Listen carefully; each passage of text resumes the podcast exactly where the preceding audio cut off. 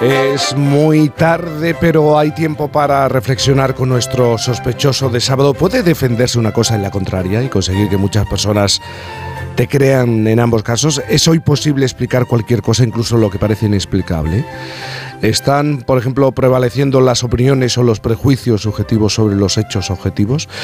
Todo esto no es de hoy, es de siempre, pero Ignacio Varela sostiene que se da constantemente tanto en la vida cotidiana como sobre todo en la política. Según nuestro sospechoso, este es más que ningún otro, el tiempo del cinismo consentido.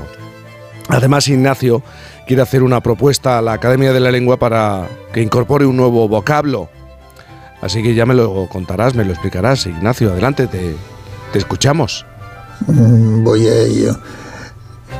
¿A quién va usted a creer? ¿A mí o a sus propios ojos? Pues esa frase genial de Groucho Marx en Sopra de Ganso resume lo que quiero contar esta mañana. Sí, estamos rodeados de personas que nos exigen que confiemos más en ellas que en nuestros propios ojos. Y lo logran con frecuencia, porque siempre encuentran a quienes les resulta más cómodo eh, comprar lo que les cuentan que atenerse a lo que ven. Hay un célebre axioma periodístico según el cual los hechos son sagrados y las opiniones son libres. Pues bien, lo característico de nuestro tiempo es que eso se ha invertido drásticamente. En la conversación pública actual rige más bien el principio inverso. Lo sagrado son las opiniones. Y si hay un conflicto entre nuestra opinión y los hechos, que se fastidien los hechos. Todo, menos hacer caso a Keynes, que en un debate sobre economía dijo, Oiga, cuando las circunstancias cambian, yo cambio de opinión. ¿Usted qué hace? Bueno, pues hoy funciona el procedimiento opuesto.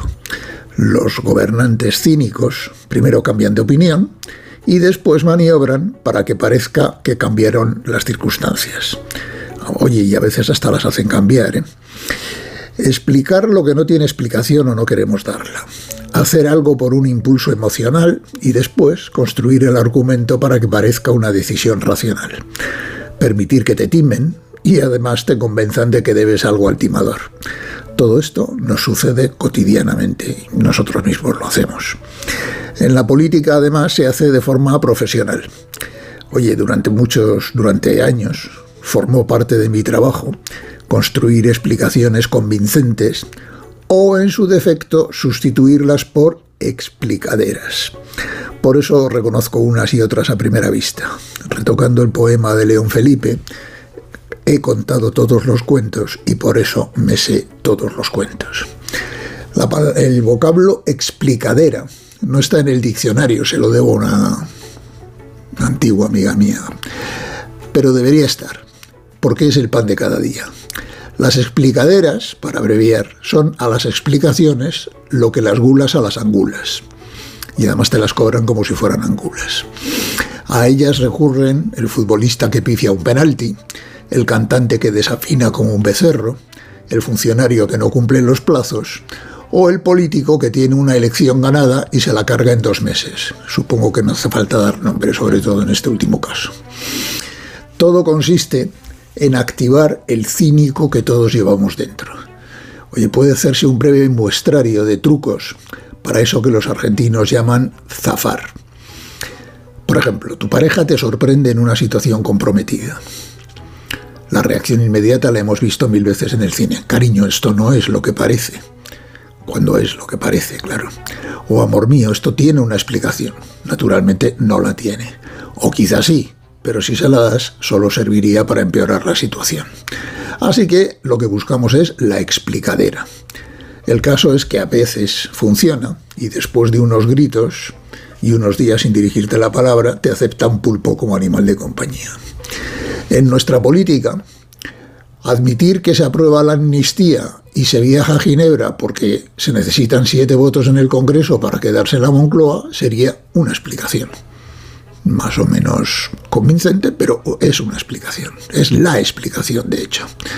Explicadera es la chatarra argumental sobrevenida sobre la concordia, la pacificación del conflicto de Cataluña, etc. Y retorcer la historia es comparar esa amnistía con la de 1977. También son explicaderas la montaña de pretextos sucesivos que han esgrimido los dirigentes del Partido Popular para justificar que tengan bloqueada durante cinco años la renovación del Consejo del Poder Judicial. Este, por ejemplo, es el caso en que la explicación verdadera es la única que no se puede contar en público. Otro recurso frecuente son las maniobras de distracción. Recuerdo una escena de cortina rasgada de Hitchcock. Paul Newman y Julie Andrews están en el ballet y ven que los pasillos empiezan a llenarse de policías es seguro que los van a capturar. Y en ese momento Newman se levanta gritando ¡Fuego, fuego! Se monta el tumulto correspondiente y él aprovecha el tumulto para escapar. Bueno, pues esto trasládalo a la vida normal, a la vida cotidiana, a la vida política. Conectadas con esta están también las técnicas del peligro mayor y la de la tinta del calamar. Si cuando te han pillado en la cama con quien no deberías estar, finges un infarto y pides una ambulancia urgente, pues has creado una emergencia mayor y la bronca tiene que esperar. Oye, y a lo mejor consigues que en el camino te dé un infarto de verdad. En esta táctica del peligro mayor, nuestro presidente, pues es un maestro. Eh, se trata de trapar un problema incómodo con uno aún más gordo. La pandemia resultó providencial en la pasada legislatura para justificar unos cuantos desmanes legislativos y la guerra de Ucrania para justificar una inflación de dos dígitos. Y lo de la tinta del calamar consiste, por ejemplo, en montar un conflicto monumental con Israel en plena guerra, justo cuando la ley de amnistía entraba en el Congreso y tu partido se reúne en Ginebra con Puigdemont y los mediadores. Pero quizá el recurso más perverso, pero de uso común, sea el del victimismo, que el agresor se convierta en víctima y la víctima en culpable. Explicadera de un golpe institucional. España nos roba la culpa la tuvo el Tribunal Constitucional que se cargó el estatuto. Da igual el tamaño de la falsedad. Lo importante es desplazar la culpa y que la trola, que la trola cuele. La frase últimamente famosa hacer de necesidad virtud contiene un mensaje culpabilizador para los votantes. Te la traduzco. Si me hubieran dado más votos, no me vería obligado a hacer estos pactos tan extravagantes. Así que, además, parece que hay que pedirle perdón por no votarle más. Periódicamente se publican los datos del paro, la inflación y otros indicadores económicos.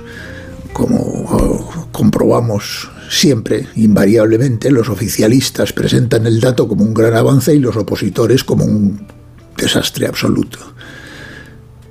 ¿Quién tiene razón? Pues ambos y ninguno. Unos y otros rebuscan y siempre encuentran el experto y el punto de comparación que sustente su versión.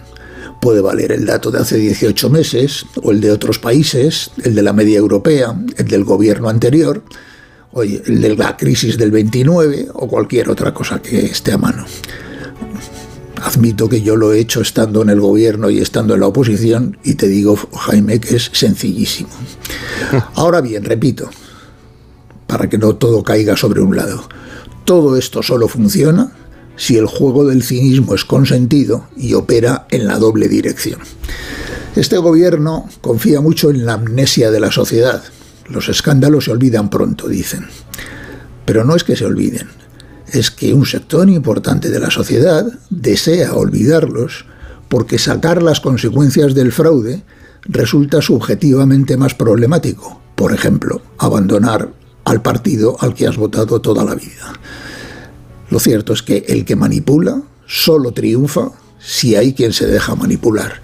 O, volviendo a la vida cotidiana, en el caso de los cuernos, con frecuencia el olvido resulta más confortable que el divorcio y la soledad. Y bueno, empiezo y termino con Marx. El otro, el otro Marx, Carlos, escribió esto no es la conciencia del hombre la que determina su ser, sino por el contrario, el ser determina la conciencia. Y yo digo amén.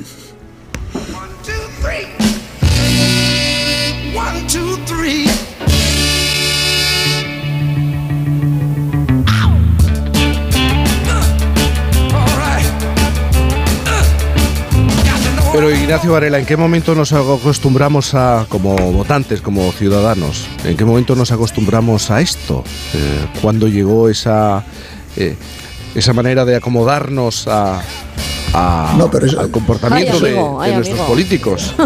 Eso, eso ha, ocurrido siempre, pero insisto, no solo en la política. Eso te he puesto ejemplos de la vida cotidiana. Eso lo hacemos todos, todas las veces.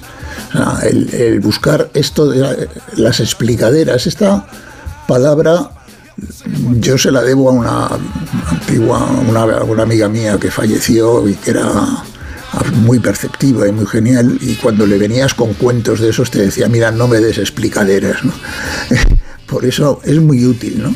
Eh, en realidad es un ejercicio de cinismo y tal. Lo que pasa es que eh, en los últimos tiempos, yo creo que viene ligado al auge de los populismos y tal, eh, pues se ha, se ha, generalizado. En realidad lo dramático es eso, ¿no? Es decir, si tú alteras la relación entre las opiniones y los hechos. Es decir, ¿qué es, qué es lo, sano? Pues lo sano es analizar los hechos y a partir de ellos establecer una opinión.